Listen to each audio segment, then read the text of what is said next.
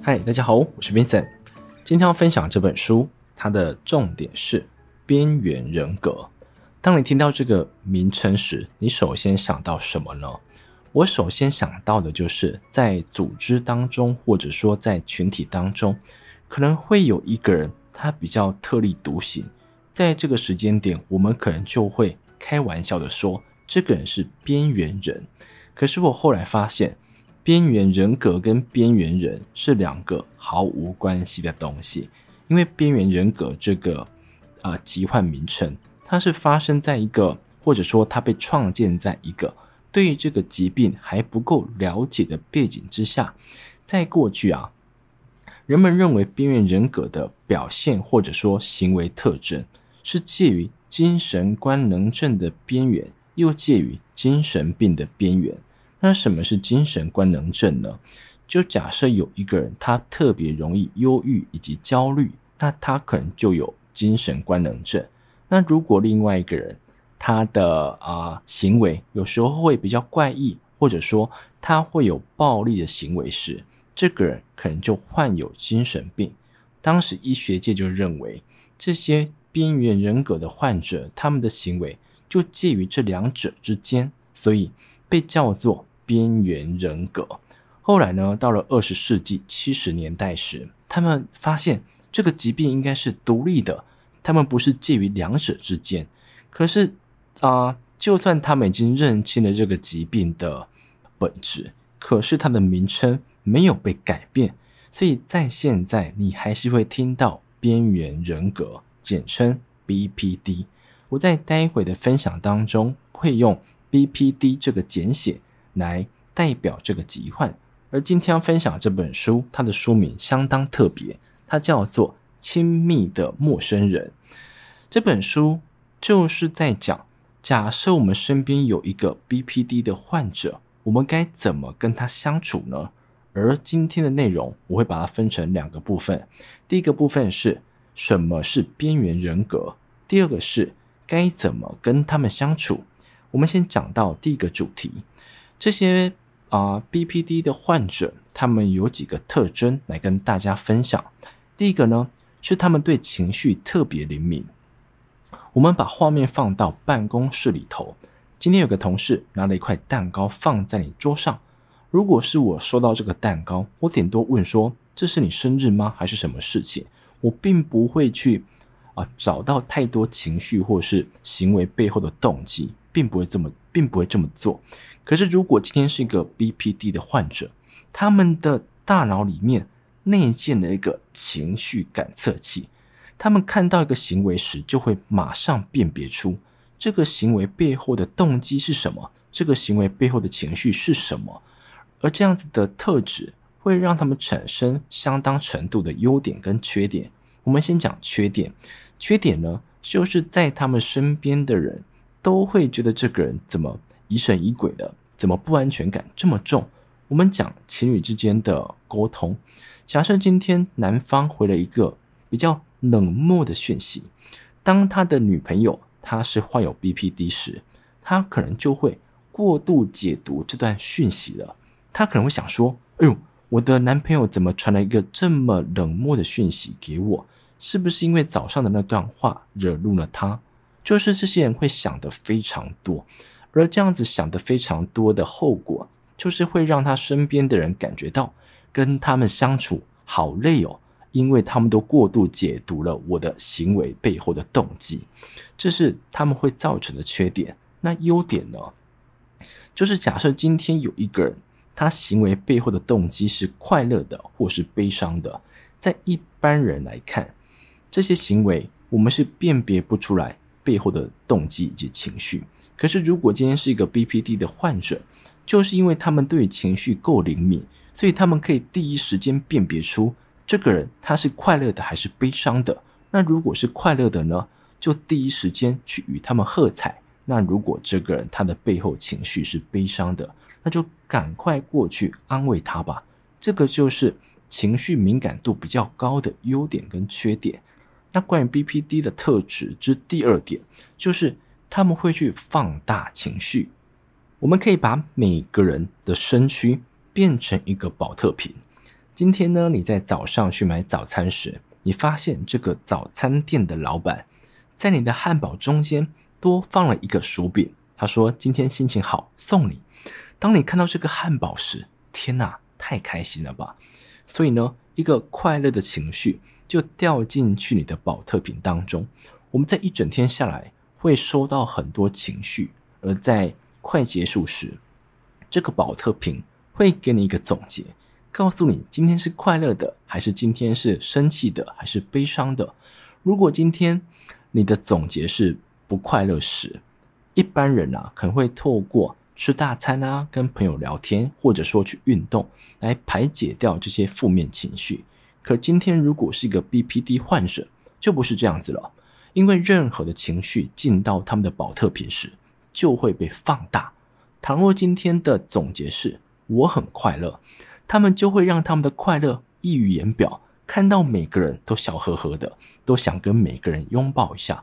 可是如果今天刚好相反过来，这个宝特瓶告诉他的总结是“你今天相当生气”，天哪！就是因为他们对情绪都已经放大数倍了，所以他们不能透过一个比较。正常或者说比较自然，大家可以接受的方式去处理这些情绪，所以他们很有，所以他们很有可能就会突然暴怒，或者说透过啊、暴力行为来对自己啊或者对别人，来将这些负面情绪排解掉。也就是因为这样子，所以这些 BPD 的患者很有可能会有暴力倾向，就是因为他们无法用一个比较合理的方式。来处理掉那些被放大数倍的情绪，这是第二个特质。第三个特质呢，就是他们的自我认知一辈子都在探索，一辈子都非常不稳定。那什么是自我认知？就是你怎么解释你是谁？我今天问你你是谁时，如果你不能透过你的职位或者透过你的社会地位来说明时，你该怎么形容？你该怎么介绍你这个人？就是你的自我认知。一般人到了三十岁左右，对自己的自我认知就有一个比较稳定的模子了。当然，在未来生活当中，你会因为生活中的某些教训或者他人的建议，你会稍加做修改。可是大部分来说，它已经固定了。可是今天一个 BPD 患者，他这个自我认知是会受到环境跟人的影响，而且一辈子都是这样子，会导致什么结果呢？假设他们今天认为这件事情今天是正确的，可是因为他听到了某个讯息，或者说他身边是谁时，他的自我认知就在一夕之间改变。他明天再回来看这件事情或是行为时，他就认为这件事情是不对的。也就是因为这样子非常容易转变的自我认知，所以只要身处在 BPD 患者身边的人，常常都会认为说。为什么这个人这么反复无常？这个人怎么阴晴不定？那总的来看呢，就是因为他们的自我认知无法稳定下来。以上这些，就是在这些 BPD 患者身上比较容易观察到的特质。那第二个主题就是我们该怎么跟他们相处。当我们今天身边有一个 BPD 患者，他可能是你的伴侣，也可能是你的孩子，或者说他是你的父母时，我们必须去关心他嘛。可是呢，可能因为我们生活中的某些行为或者言语，很容易就触怒了他，或者让他感觉到被遗弃。当这些事情发生时，你就得在他身边去分担这些失控行为的责任，其实相当的累。所以在跟他们相处时，你必须跟他们表明哦，今天你的行为跟他们的感受之间，并非绝对关系。我讲一个案例。我身边有一个朋友，她的男朋友呢，会在她上班时去探班。这件事情让我朋友非常开心，因为他觉得这是一个惊喜、小游戏的感觉。可是，在我身边有另外一个朋友，他在银行工作。那在银行工作有个缺点，就是他们必须非常震惊。可是，她的男朋友呢，又会常常去探班。她私底下告诉我，她每次她的男朋友每次去探班时，她都觉得。天哪，这造成我很大的压力耶！因为我身边都是我平常工作时的同事，那你突然出现，我到底该怎么啊、呃？继续工作下去呢？我到底要把专注力放在你身上，还是继续工作？这让他造，这造成了他非常大的困扰。我们就可以看到哦，同样是探班这件事情，对两个人的感觉就这么不同了。所以我才会说，其实行为跟感受之间并非绝对关系。今天如果你身边这个人他是一个 BPD 患者，他今天暴怒，他今天生气，他说你做了某个行为造成他的困扰，所以呢，他暴怒了。在这个时间点，你千万要告诉他，我今天啊、表现出什么行为，跟你怎么感受其实是两回事情。如果今天做的这件事情，它在道德上或是社会观感之下，它是不好的，那我可以为这个行为道歉。可是我，可是我们绝对不能为他们的。失控行为或者说负面情绪而道歉，因为怎么感受是他的责任。如果我们今天反过来去帮他分担了这些失控之后的责任时，对方就会渐渐的怎么讲？他把这个失控行为视为理所当然，他就不会去正视这个问题了。就好比你每次闯红灯都没有被开单，你每次闯红灯都没有撞到人，你久而久之会认为闯红灯很棒啊？怎么办？对不对？赶时间就是要闯红灯。可是，如果今天有一个人站出来，他告诉你这个行为是不行的，而且有一个人出来开罚时，你才会慢慢学习到遵守交通规则很重要。尤其在这个非常容易下雨的天气当中，拜托大家要遵守交通规则。这是第一点。那第二点呢，就是要跟这些 BPD 患者建立界限。那到底什么是界限？我们可以想象羽球跟网球，在一条线的外头就是界外，在这条线里面，在这条线里面就是界内，就这么简单。而这条界限呢，如果我们今天跟一个不是 BPD 的患者在相处时，我觉得这条界限彼此之间都会蛮清楚的，就不需要去多做解释。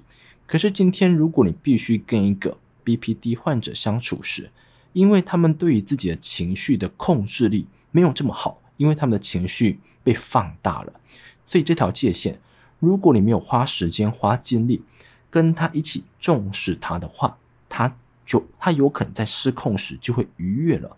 所以我们该怎么做呢？在这本书当中，他提出了四个步骤，在这边分享给大家。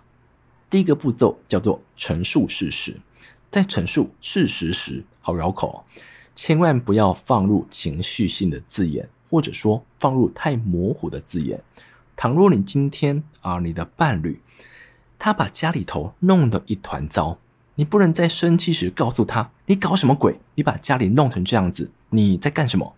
你不能讲这种毫无根据的话。你可以讲的是：“我今天回家时发现你把家里头弄得一团乱，你看垃圾桶被你翻倒了，你看这个洗衣槽被你弄得乱糟糟的。”我们必须跟他说这个事实，跟他说你看到的东西是什么。接着，我们就可以走到第二步。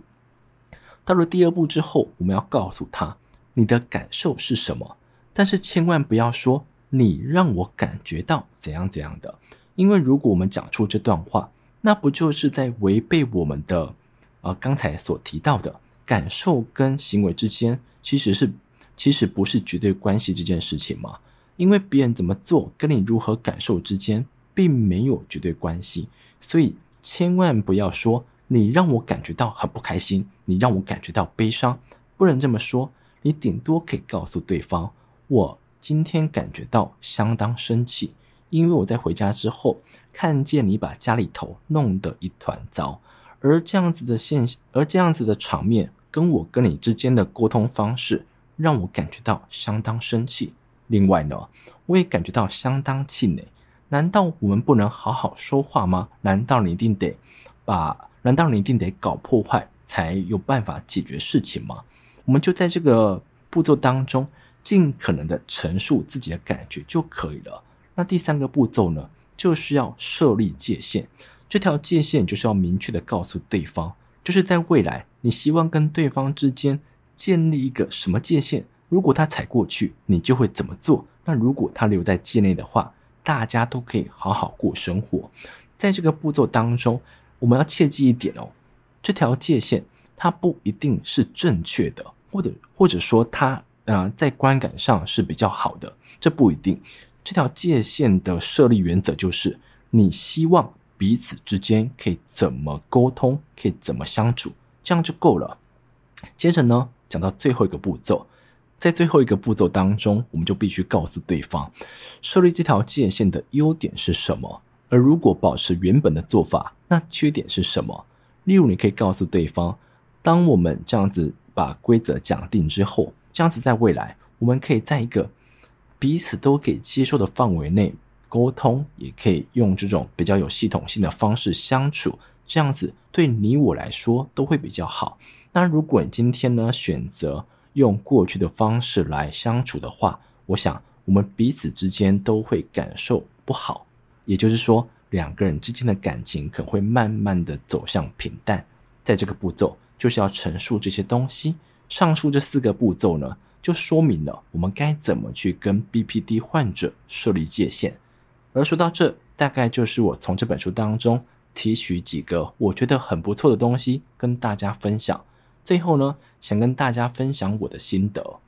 在把这本书看完之后，其实我觉得大吃一惊，因为书中谈到的很多行为或者说心里面的状态。其实，在自己身上或者身边有人，甚至是社会新闻当中都可以看到。而这样子的特质，如果发生在你身上时，你也不用过于紧张，因为呢，BPD 是一个很难被断定的疾患。就像是有一份报告说，其实家庭暴力当中的施暴者基本上都患有 BPD。可是 BPD 就一定会成为施暴者吗？这不一定。这端看你是否正视自己的问题，你身边的人是否成为你的支持者，他跟你共同度过这个处理情绪的难关。如果如果你的环境或者说你对自己的认识是比较呃好的情况之下，我们可以跟自己这样子的特质好好共处，那并不会发生太大的问题。